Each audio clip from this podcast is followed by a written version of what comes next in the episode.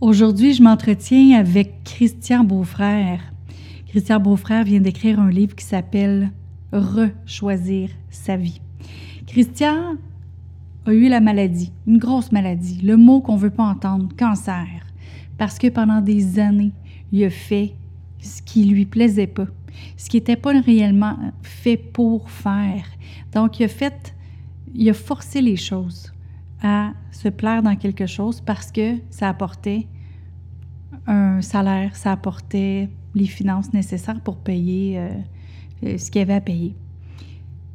Christian, suite à cette maladie, a décidé d'écrire un livre qui euh, partage évidemment sa vision des choses maintenant que la maladie lui a permis de réfléchir sur ça.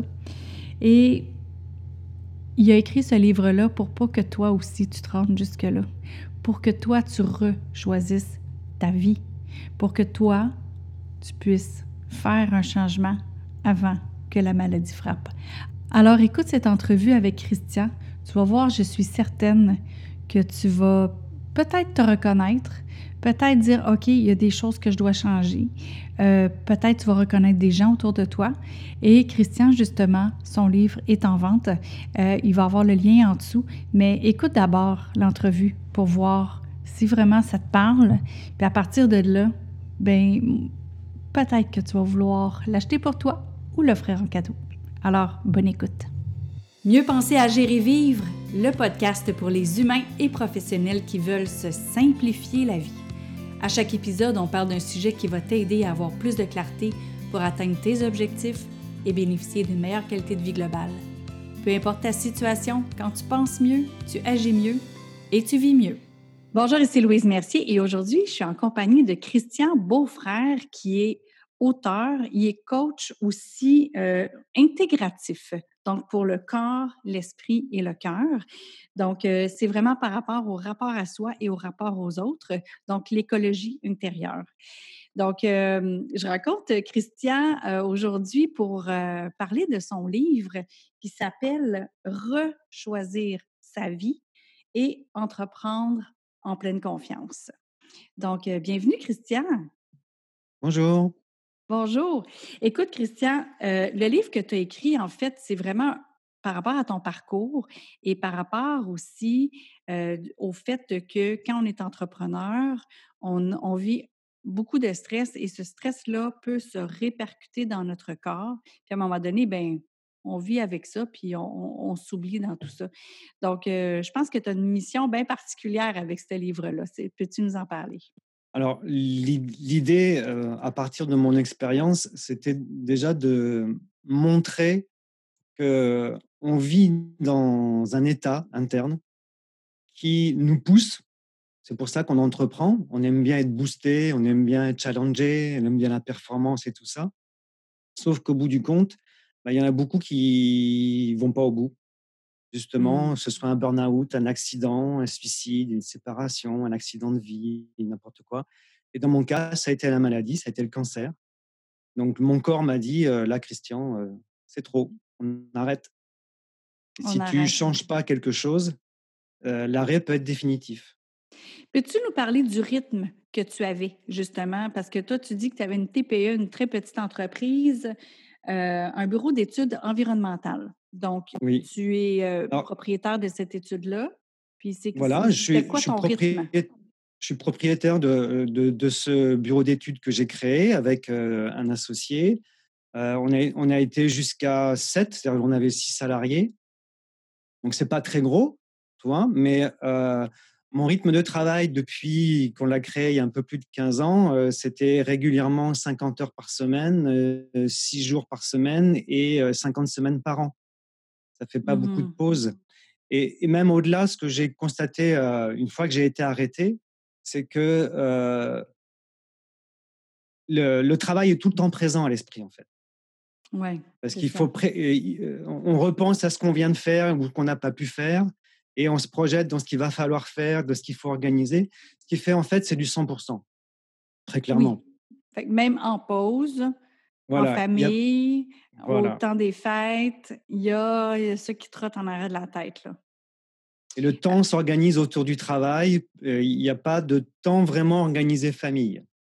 Mmh C'est ça.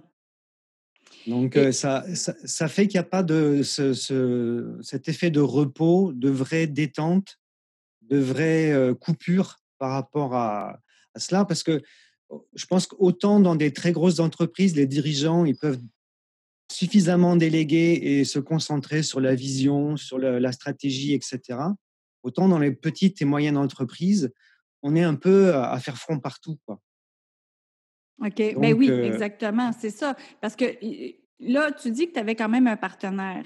Fait que j'imagine que vous vous sépariez quand même des tâches, mais reste que les deux, vous étiez pris avec, oui. avec l'entreprise. Oui, on était, tous les deux surchargés. Et comme c'était moi le gérant, j'avais beaucoup plus l'aspect administratif, juridique, ressources humaines, etc., en mmh plus en direct, plus en charge. Quoi. Et, et ce que j'avais pas suffisamment, enfin, toujours pareil, je, on va, je vais parler d'écoute. Là où je me suis pas assez écouté, c'est que dès le départ, je savais que j'aimais pas ça. Oh, mais ça fait 15 ans? Mais je l'ai pris quand même, je l'ai pris quand même parce que il fallait avancer. OK. OK. Voilà, donc j'ai délégué ce que j'ai pu, un expert comptable, etc. Mais mmh en même temps, euh, j'ai pas je me suis pas assez détaché de ça, ce qui fait que je l'ai toujours eu euh, à faire quelque chose que je n'aimais pas en fait et pour lequel je ne suis pas spécialement formé. Ouais. Donc, euh, mais euh, ça revient un peu à ce que j'essaie de décrire dans le livre, c'est-à-dire que dès lors que moi j'avais l'habitude de faire face à des situations complexes, Mmh Donc c'était naturel que ce soit moi qui prenne en charge cet aspect complexe, même si c'est pas par plaisir. C'était naturel, mais tu l'as pris au lieu de OK, moi je vais être capable. C'est ça? Voilà. Je peux faire face. de toute façon, voilà. Et puis c'est à moi de faire face. Il y a aussi la notion de responsabilité, voire d'obligation. Mon devoir est de. Et vu que toi, tu étais habitué justement de faire face, Mmh. par rapport à ton enfance, par rapport à ta jeune vie adulte. Est-ce que euh, c'est toi-même qui te l'est imposé, ça? Ou, ou c'est, l'autre euh, qui aurait pu en prendre? Alors, c'est moi qui me le suis euh, attribué. Plutôt qu'imposé. Par contre, après, je me le suis imposé dans le sens où je j'ai pas suffisamment écouté les alertes qui m'invitaient à dire écoute, Christian, essaye de déléguer ça, mmh. fais-en moins, occupe plus d'autres choses, fais-toi plus plaisir avec ce que tu aimes faire, etc. etc.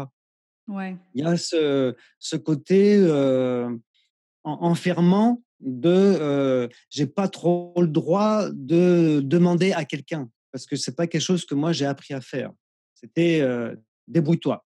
Moi, j'ai remarqué euh, avec les entrepreneurs, parce que là, c'est un message aux entrepreneurs, en fait, que tu veux lancer.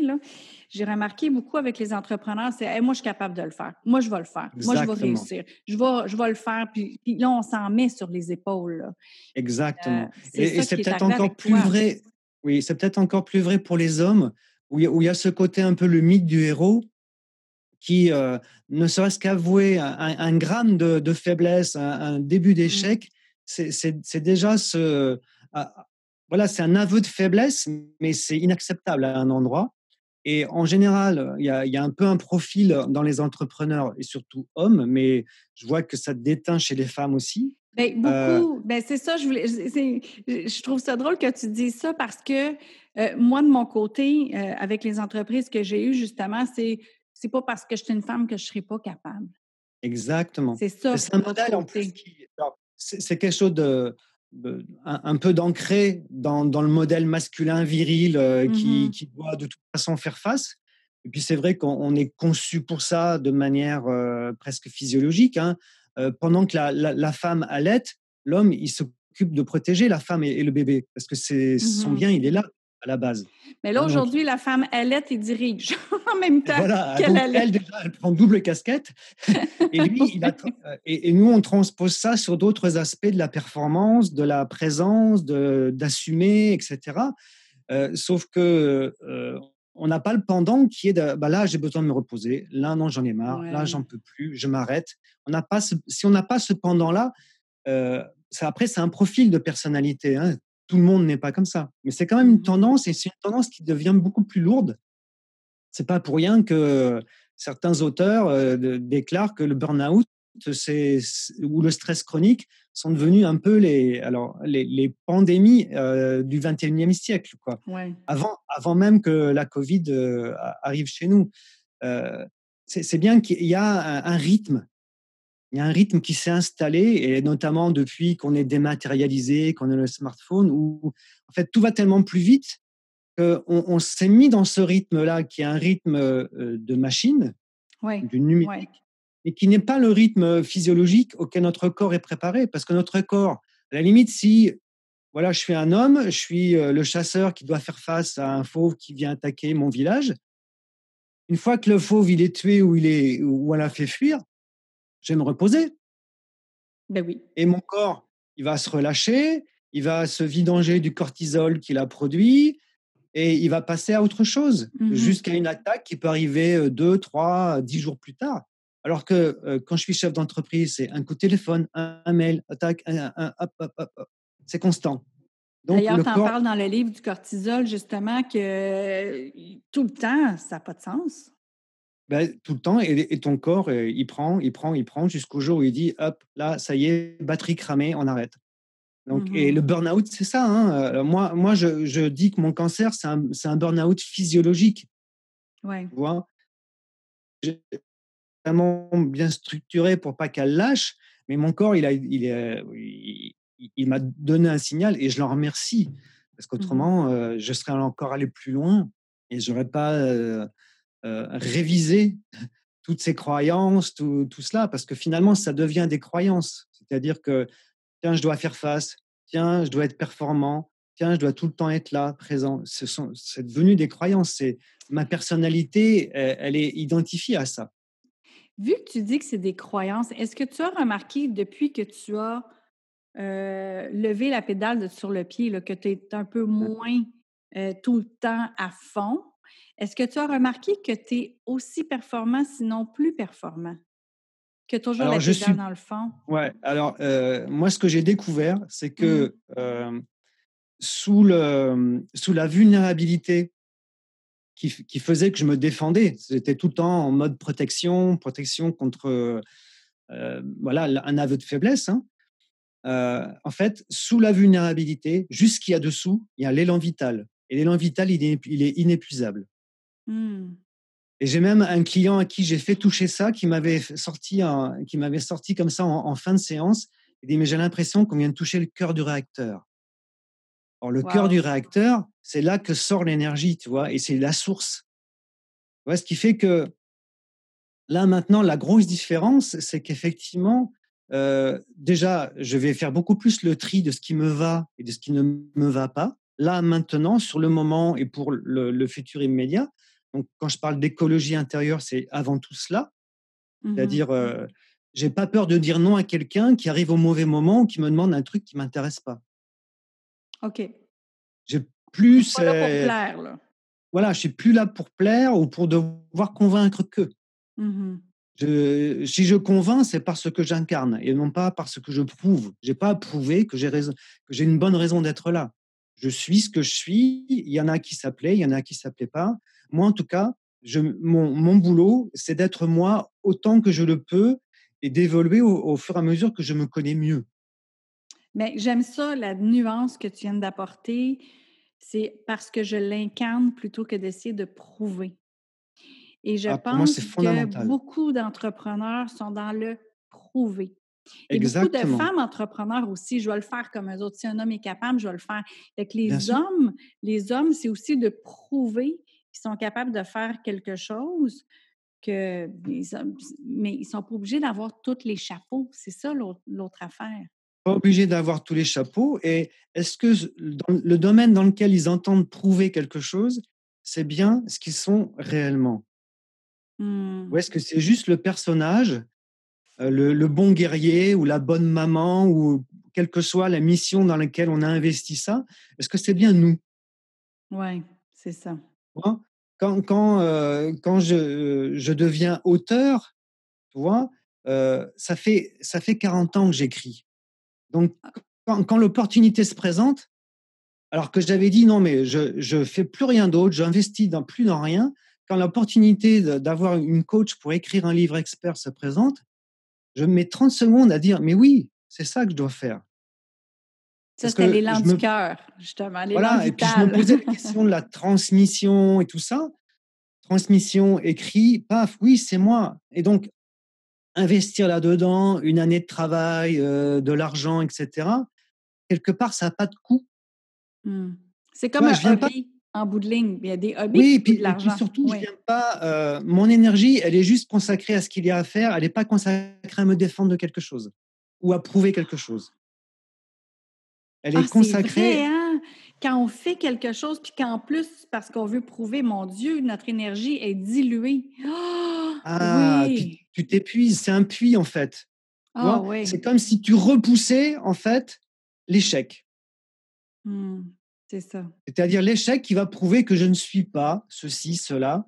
Mmh euh, je, peux, je peux prendre l'exemple de, Donald Trump qui euh, repousse, repousse, repousse l'échec. On se dit, mais il est débile, le, déni, de, c'est des élections, il y a des, c'est, compté. Non, lui, il ne peut pas se permettre d'être en échec en tant qu'enfant parce que son père le jette mmh et lui dit clairement, tu seras roi ou tu seras rien pour moi.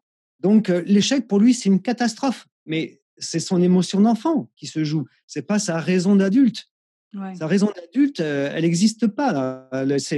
et, quelque part, tous les n'importe qui, mais notamment les chefs d'entreprise ou les, entrepreneurs indépendants, dans, ce truc de devoir prouver, c'est quelque part, c'est le même type d'émotion qui se joue au fond.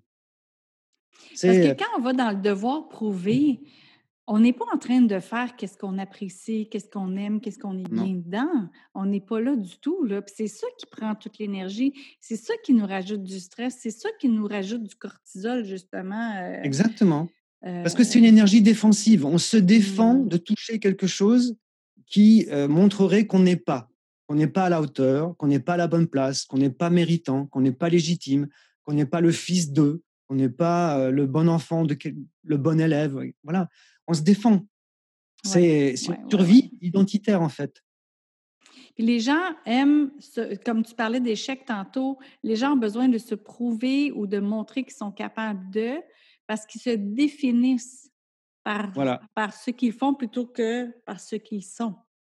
Exactement. C'est-à-dire que leur identité a été euh, associée à soit comme si, mmh. soit comme ça, fait comme si, ne fais pas comme ça.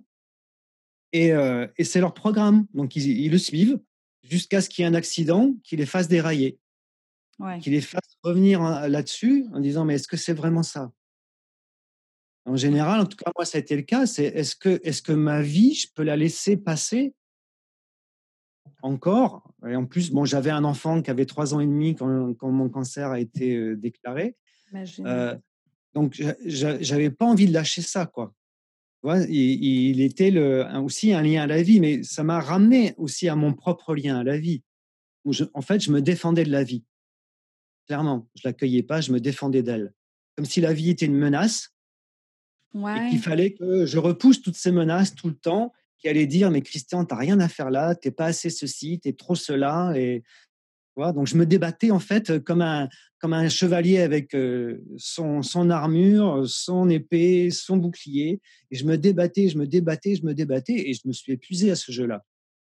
Mais est-ce que le fait d'avoir un enfant t'a donné le goût encore plus de te battre pour dire écoute, là, là, c'est si je veux, surtout trois ans et demi, on s'entend que je dis oh, si je veux qu'il y ait un père, il faut que je fasse quelque chose. Alors, je ne dirais pas que ça m'a donné plus le goût, mais ça m'a, ça m'a permis, en fait, grâce à lui, j'ai appris le côté doudou de la vie. Oh, le côté doudou. voilà, et donc je me le suis appliqué, en fait. OK. Tu vois, un, des trucs que je raconte dans, dans le livre, c'est que déjà entre le moment où j'ai été hospitalisé en urgence parce que j'étais au bord de l'évanouissement et le moment où j'ai eu vraiment le diagnostic complet, il s'est passé plus de deux mois entre les oh. examens, les biopsies et tout ça. Donc ça a été assez long. Tout de suite, j'avais un cancer, mais je, ne savais pas lequel, et donc je ne savais pas quelle évolution m'attendait. Mmh donc il y a un, comme ça à peu près deux mois et demi. et je me, il y a une image qui m'a beaucoup frappé. Donc j'ai été conscient de, ma, situation. C'est que j'étais sur mon lit, le, lit d'hôpital en train d'attendre justement pour des examens. Et j'avais une tumeur dans, le ventre, au niveau du nombril, juste à côté du nombril, qui était grosse comme le poing. Donc je la, sentais à la palpation, elle, était, sensible, elle était sensible. Et c'est de là que venait la douleur. Et en fait, quand je parlais du côté doudou, mmh je me suis, je me suis surpris en fait à lui parler et à la câliner comme un doudou à cette tumeur, tu vois? C'était pas quelque chose que je voulais rejeter. C'était pas quelque chose qui était hors de moi. C'était une partie de moi avec laquelle j'étais en train d'instaurer un dialogue. Elle était en train de me dire quelque chose et moi, je ressentais le besoin de lui parler comme, par ailleurs, je pouvais parler à mon enfant. OK. Et en cela, la, présence de mon fils, le fait d'être un jeune papa, euh, m'a aidé à, ça, c'est-à-dire j'ai revécu avec lui le côté doudou et ça m'a servi. Il est venu un peu spontanément avec le cancer, avec la tumeur, avec la maladie. Et après, plus globalement, quand je parle d'écologie intérieure, en fait, c'est ça que j'ai appris à retrouver de moi à moi. Euh, vois, autant il y a l'enfant anxieux qui se replie, qui se défend, qui cherche à fuir quand ça va pas, autant je me suis rendu compte que c'est ce qui m'a sauvé, ce qui m'a sorti de là, c'est que c'est développé à l'intérieur de moi un parent bienveillant qui m'a pris en sécurisé, qui m'a calmé, qui m'a dit mais c'est bon, comme tu es, tu me vas, on va regarder ce qu'on sait faire, on va regarder là où tu es bien, et moi, je vais t'accompagner parce que toi, tu n'es qu'un enfant peureux, tu as des élans de vie, tu as plein de trucs, des désirs, des idées, c'est toi le créatif, mais par contre, c'est moi qui sais dealer avec le monde. Là où tu es pas en danger, là où tu es en danger, il faut que tu te protèges, là où tu n'as rien à faire. Ça, c'est moi qui ai les repères pour ça, c'est pas toi. Et Quand donc, tu à nous moi, c'est ton corps qui a les repères pour ça. c'est mon corps, et puis c'est une présence comme ça, bienveillante, qui, qui cherche la sécurité, qui cherche l'apaisement, qui mmh cherche vraiment. Moi, j'ai vraiment l'image du, du parent bienveillant, tu vois, en interne. Et dans un dialogue intérieur, c'est une voix qui est là. Autant on va avoir la voix du parent autoritaire qui dit Ah, tu dois, ah ben tu vois, je t'avais bien dit que tu n'étais pas à la hauteur. Ça, c'est le parent cassant et autoritaire, tu vois. Autant, moi, j'ai vu que euh, ce, se développer au fur et à mesure cette voix du parent bienveillant, comme moi je l'étais avec mon fils, tu Mais je te demande pas d'en faire plus, va tranquille, c'est bon, fais attention à toi, essaye quand même, tu vois? Mmh ah, tu t'es fait mal, oh, viens là, je te fais un câlin. c'est, en fait, c'est là que mon fils m'a beaucoup aidé parce que ça, je le vivais avec lui depuis trois ans. Et là, tu le fais avec toi-même. Avec moi, avec moi et la maladie, c'est-à-dire avec moi dans, dans, ma version la plus vulnérable. Quoi. OK. Parce que pour moi, le point de bascule, c'est vraiment la vulnérabilité. C'est-à-dire retrouver la vulnérabilité qui est en fait le danger de mort, que ce soit mort physique ou mort mmh. identitaire, tu vois, et euh, se rendre compte qu'en fait, toute, toute, ma personnalité, toute ma vie est construite autour de ça. De, euh, comment je fais pour survivre et ne plus sentir la vulnérabilité? OK, tu voulais pas la, vivre, puis là maintenant, vu que tu la vis, accepte ça qui t'a sauvé. OK. Voilà, qui accepte de se sentir vulnérable au point. Euh, bah, moi, je le vois actuellement en France avec le, le, deuxième confinement. Il y a beaucoup plus de tension entre ceux qui disent Ah, et ma liberté individuelle, vous mmh. m'emmerdez avec vos trucs et tout ça, et ceux qui disent Mais attendez, on va pas s'en sortir si vous si vous faites pas plus de, si vous respectez pas plus les règles du confinement et tout ça et tout ça. Et en fait, euh, les uns sont branchés sur la vulnérabilité en disant mais on a besoin d'être solidaire, on a besoin de faire gaffe, euh, sinon euh, on va pas s'en sortir. En tout cas, ça va prendre du temps et ça va faire beaucoup de, dégâts, quoi. Et les autres qui disent vulnérable, moi, mais non, c'est pas vrai. Alors que s'ils sont, s'ils tombent malades, ils vont tout de suite tomber dans l'autre camp. Ouais, c'est ça. Ou si quelqu'un de leur famille, un proche meurt, ils vont tout de suite passer dans l'autre camp. Mmh mais il faut surtout pas l'admettre. Et dans l'entrepreneuriat, euh, dans les dirigeants et tout ça, partir de sa vulnérabilité. Non, je suis fort, je suis capable, euh, je vais y arriver. Et on, a, on, a perdu. comment on peut être vulnérable justement en étant chef d'entreprise, en étant un entrepreneur? en étant avec nos, nos, collègues, nos employés? Comment on peut s'ouvrir sur notre vulnérabilité? Parce qu'il y a des gens bah, qui déjà, pensent que c'est... Déjà, il faut déjà, il faut s'ouvrir de soi à soi, c'est-à-dire la reconnaître pour soi et dire là, bah, ça peut passer. Bah, déjà, ça va passer par le corps, c'est-à-dire la sensation de fatigue. Après, ça va passer la fatigue, le, genre, les, les émotions.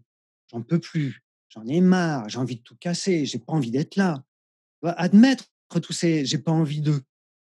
Et mmh. donc, à, partir de là, s'intéresser aux besoins qui vont avec. Si j'ai pas envie d'être là, j'aurais envie d'être où? Avec qui? Pour faire quoi?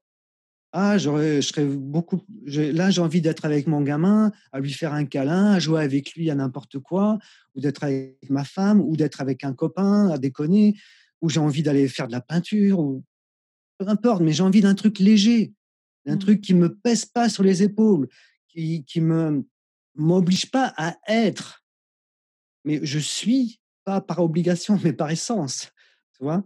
Et, arriver à, retrouver ce lien-là, qui est en lien avec, euh, avec l'enfant créatif, hein, et, et, se rendre compte que mais ça va. Et ça va mmh tellement bien qu'en plus, tout le côté euh, visionnaire, créatif, enthousiaste, donc énergique, dynamique de, de, l'entrepreneur et du leader, en fait, si tu le prends à partir de là, c'est inépuisable. Mais face à tes euh, employés, face à tes partenaires, comment on peut aller dans notre vulnérabilité? Mais à partir du moment où moi, je l'ai accepté, et mon comme, comme pour n'importe quel être humain, c'est d'être un être vulnérable. Voilà, parce mmh que sans tout seul, je suis personne. Tout seul, je suis rien. Qu'est-ce que je ferais sur une île déserte avec une Rolls-Royce et un palais? Non, c'est ça. Que dalle, que dalle.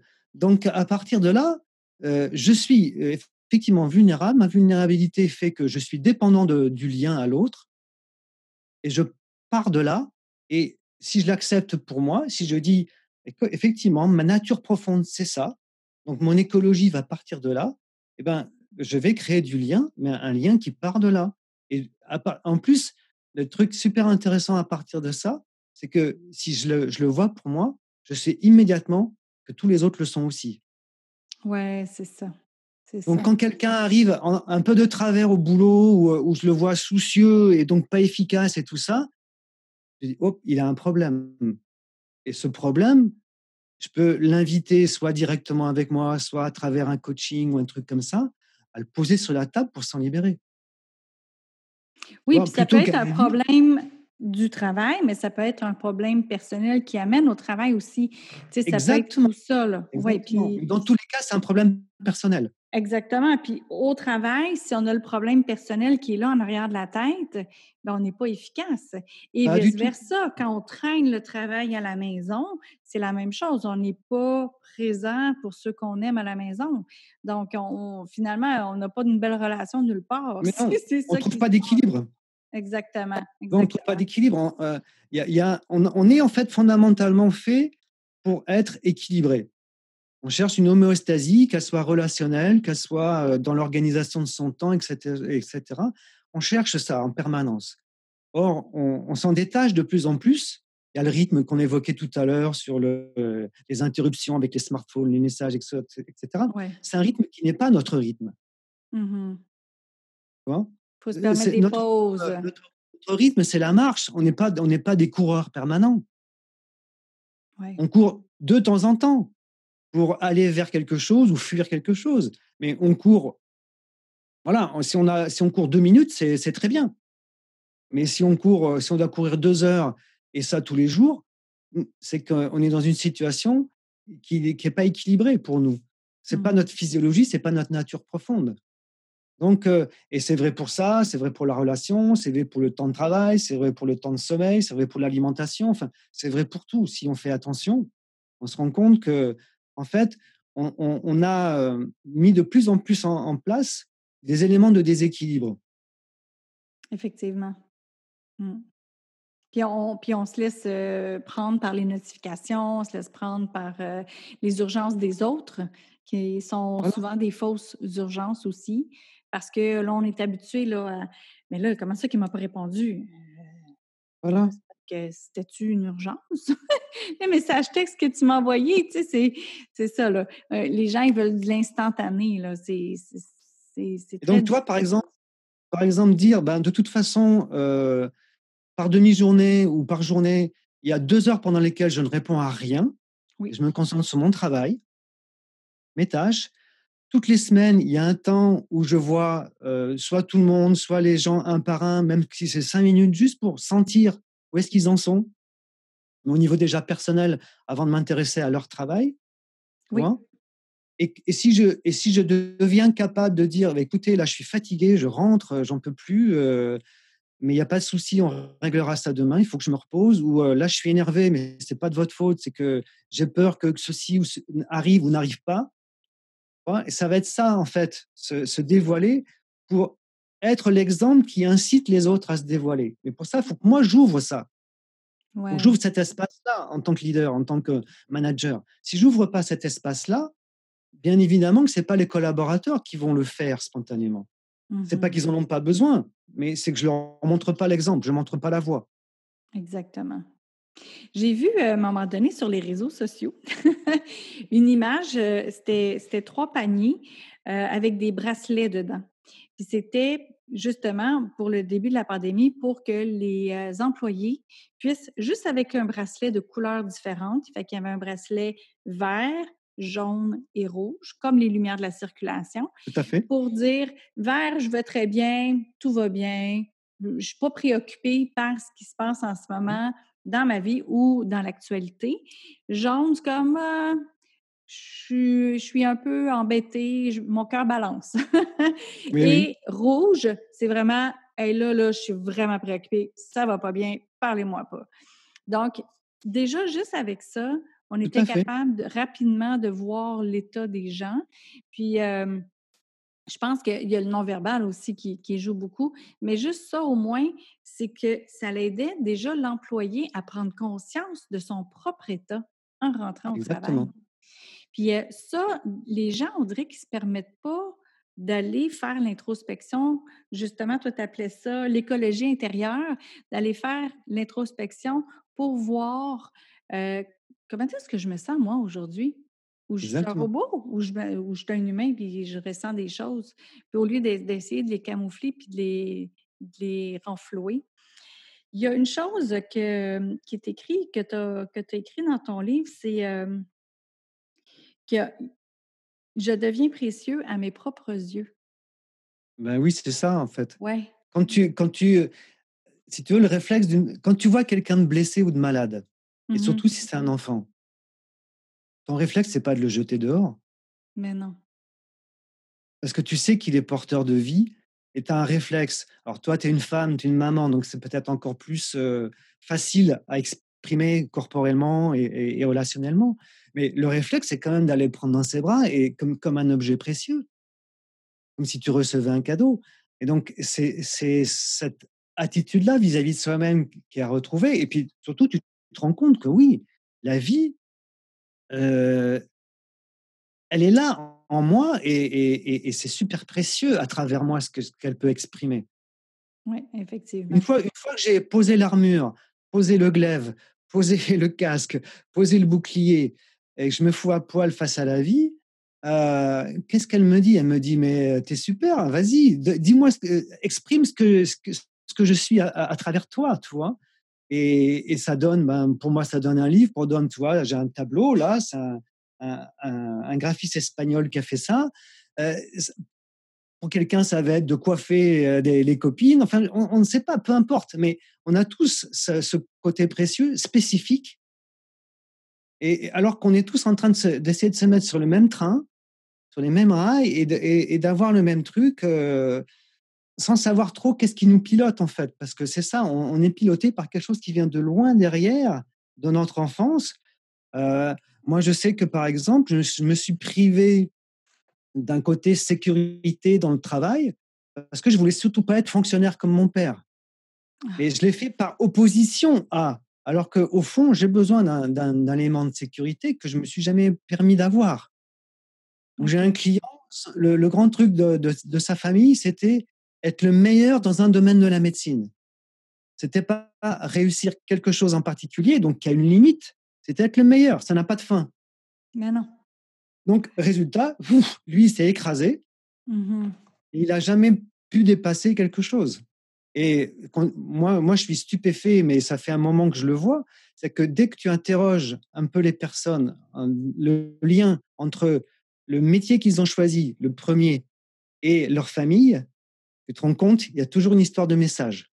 C'est fou, hein Ouais, ouais, ouais, ouais, ouais. Il y a toujours, ou tiens, je l'ai fait parce que c'était l'entreprise de papa et, et euh, j'ai eu le cas, par exemple, un client euh, qui a 45 ans, il a, et, il a tu vois, 15 employés, il, il a craqué et il savait pas pourquoi. Et en fait, il s'est rendu compte après coup, il, là, il, a vu la, charge émotionnelle et affective que il avait, il avait accepté de reprendre l'entreprise montée par son père parce qu'il s'était rendu compte enfant que le seul moyen d'intéresser son père, c'était d'être dans son domaine à lui. Et le, seul, et le moyen de le voir le plus possible, c'était être dans son entreprise avec lui. Effectivement.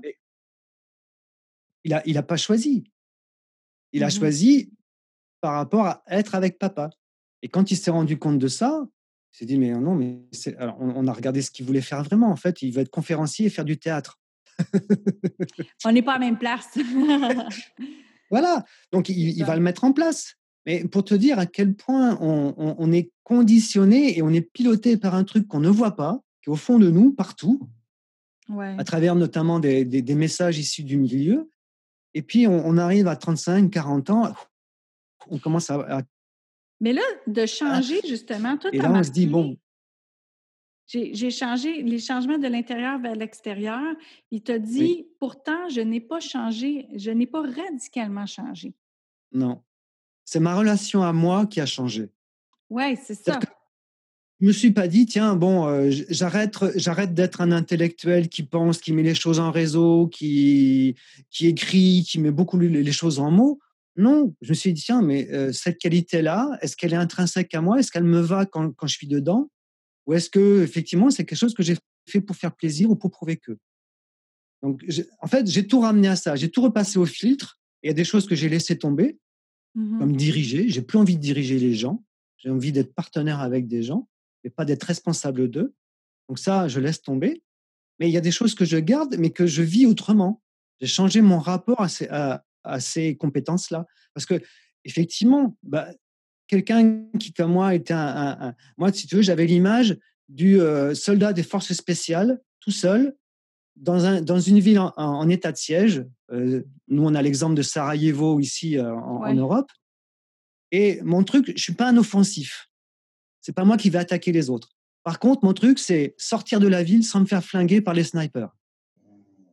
Okay. T'imagines ce qu'il faut développer de compétences pour éviter le point rouge, tu vois, être plus vif que le point rouge, plus vif que le sniper. Bon, mais ces mmh compétences, je les ai. Mais maintenant, je les mets au service de quoi? C'est ça. Est-ce que je les mets au service de me protéger, de d'éviter les snipers, ou est-ce que je les mets au service de produire ce que j'ai envie de produire, être l'arbre fruitier qui produit les fruits que je suis fait pour produire Si moi, mon, mon essence est de produire des pommes, bah, au moins que je fasse des pommes et pas des châtaignes. Ben, c'est ça. Puis, puis je disais ça en même temps en relation avec euh, le client que tu disais que tu euh, qui, qui, était dans l'entreprise à son père et que dans le fond, c'est du théâtre qu'il aimerait faire. C'est que de l'extérieur, on a l'impression qu'il change radicalement parce qu'il change de domaine. Mais dans le mmh. fond, il revient à lui. Fait lui-même, il ne change pas radicalement. C'est qu'il devient plus lui. Exactement, il devient, il devient lui-même, je dirais, tu vois? il, il, euh, se défait du programme acquis dans l'enfance et vient mettre un programme qui lui est propre, qui est choisi. C'est mmh pour ça que j'ai mis rechoisir sa vie. C'est ça. Si on, continue sur cet exemple-là, ce qui va encore plus loin par rapport à ce que tu dis, c'est que il veut être conférencier et mettre du théâtre, si tu veux, mais pour aller dans les entreprises, parler aux entrepreneurs, parce qu'il connaît très bien le milieu. C'est ça. OK. Donc, il se sert de son vécu, il y met sa touche, sa fibre pour aller porter quelque chose. C'est ça. Puis c'est drôle parce que euh, Oh, j'aime ça. Parce que souvent, souvent, on pense que c'est un détour qu'on a fait. de avoir su, j'aurais pas fait ça de ma vie. Puis là, il y en a, il y en a qui vont aller là, dans leur tête. Là. Mmh. Ils vont dire Ah, mais là, j'aurais, euh, j'ai perdu 15 ans de ma vie, j'ai perdu 20 ans de ma vie, j'ai perdu 8 ans. Mais là, on vient de le voir, s'il n'y avait pas eu cette expérience-là, il ne pourrait pas aller porter ce message-là et revenir à lui avec tout le bagage qu'il a amené. Fait que dans le fond, il n'y en a pas de détour. Non. Il y a, et, la plupart du temps, euh, quelque part, rien n'est à jeter. C'est-à-dire que tout, tout fait sens. Mmh c'est ça. C'est-à-dire, il y a, il y a, tout fait sens et dans les deux directions. Il y a ce que, je, ce que j'ai vécu et qui me montre que ce n'est pas fait pour moi. Ce que j'ai vécu qui me montre que c'est là que je dois m'investir encore plus, être encore plus vrai, être encore plus aligné. Mais les deux me servent. Oui, ensemble. Et oui, si j'ai pas l'un et l'autre, il va, me manquer, il va manquer des points de repère pour savoir où ne pas aller. Dans les relations, c'est pareil. Euh, moi, je l'ai observé pour moi et je l'observe avec les personnes que, que j'accompagne qui sont allées assez loin. Automatiquement, une fois que tu as fait cette révision-là, ton écosystème relationnel change. C'est-à-dire qu'il y a des personnes, tu n'as plus envie de les voir. Alors, il y en a, tu as envie de vraiment les rejeter, puis il y en a d'autres, elles ne t'intéressent plus. Donc petit à petit, tu vas laisser le lien se défaire. Mais ça mmh ouvre plein de places pour d'autres personnes que tu ne voyais pas forcément, auxquelles tu ne pensais pas forcément. Tu te dis, tiens, mais c'est marrant, elle est vachement agréable, cette personne-là. C'est agréable d'échanger avec elle. Tu vois, si j'avais comme de faire le ménage de nos placards. Si on fait pas le ménage de nos placards, il n'y a plus de place pour rentrer des nouvelles choses. Exactement. Et, ça, et quelque part, ça se fait tout seul dès lors que tu le fais à partir de qui tu es. Oui. C'est pas contre. C'est pas contre l'autre. Tu n'as pas besoin même de, te mmh. justifier et, de, reprocher à l'autre d'être comme ci ou comme ça. Tu le fais pour toi. Tu dis, mais parce que je suis mieux là. Exactement. Je mange plus de viande rouge parce que euh, c'était trop lourd pour moi. Euh, les, gens qui, qui sont des victimes déresponsabilisées euh, à se plaindre tout le temps, ça me pèse, c'est des puits à énergie et, et, j'ai pas envie de perdre mon énergie. Mais après, si ça leur va d'être victime, ok, mais ils le feront ailleurs, ils le feront pas avec moi. Bon, c'est pas grave. Euh, il y a plus de besoin de se défendre. C'est juste, tu te positionnes, tu dis, je suis comme ça, j'ai besoin de ça, ce qui me va, c'est ça. Vous êtes, vous, ça vous parle, ça vous amène quelque chose, ça vous attire ou ça vous attire pas et le, le tri se fait tout seul. C'est ça, ça qui rend plus léger. C'est quand on ah ramène à soi, justement, de dire moi, j'aime ça ou j'aime pas ça, je veux ça et je veux pas ça. Ça permet justement, comme tu disais tantôt, quand on répond non, euh, ben, on le fait avec conviction et quand on répond oui, on le fait aussi avec conviction. Donc, euh, en sachant où on se situe nous-mêmes. Exactement. Et puis, c'est pas, euh, encore une fois, moi, c'est un truc qui m'a beaucoup marqué parce que je l'avais en tête, mais je l'ai beaucoup plus ressenti. C'est je fais pas contre je fais pour. Exactement. On parle souvent de contre-pouvoir. Hmm. C'est-à-dire que l'attitude défensive, c'est contre quelque chose qui serait plus puissant que moi. Ouais, je me défends contre. Donc c'est du contre-pouvoir. Non, là je fais du pour-pouvoir, pour pouvoir être moi, pour pouvoir exprimer qui je suis, pour pouvoir être aligné avec moi, pour pouvoir être tranquille avec moi, pour pouvoir me reposer et me faire du bien. Donc c'est que du pour-pouvoir. C'est super. Écoute, Christian, on, est rendu euh, au bout, au bout. Mais écoute, euh, c'est vraiment intéressant. Puis j'ai lu une bonne partie du livre parce qu'on avait juste accès à la première partie au départ et la table des matières. Et je sais certainement que euh, il y a beaucoup, beaucoup de choses qui sont intéressantes pour les gens justement qui veulent se ramener à soi, qui veulent revenir à leur intérieur pour justement être alignés corps, cœur et esprit pour euh, mieux vivre finalement en bout de ligne et de se retrouver. Euh, donc pour eux et non contre les autres. Exactement. Euh, dans le fond, c'est rechoisir sa vie et entreprendre en pleine confiance. Où est-ce qu'on va pouvoir se procurer le livre? Alors, normalement, début décembre, il va être disponible alors, en librairie en France et après sur les plateformes comme Amazon, comme la FNAC en France, etc. Donc il va être, il va être diffusé, il va être disponible normalement début décembre. Parfait. Puis il y a ton site Internet aussi. C'est quoi ton site Internet? Alors c'est Christian Beaufrère, c'est un site d'auteur. Hein. C'est une page en fait, c'est une page Internet dans laquelle je me présente et, à, à, à partir de là, on a accès à ce que je peux proposer. OK. Donc, euh, il y, a des liens aussi dans le livre. Oui. Et, euh, ouais, parce qu'il y a, y a des éléments téléchargeables, il y a un cahier d'exercice avec des corrigés, il y a des bonus, etc. Donc, euh, l'idée, c'est que, en fait, j'ai essayé de le construire comme un guide d'auto-coaching qui peut être un premier pas pour se, voilà, se recentrer et commencer à voir où on en est.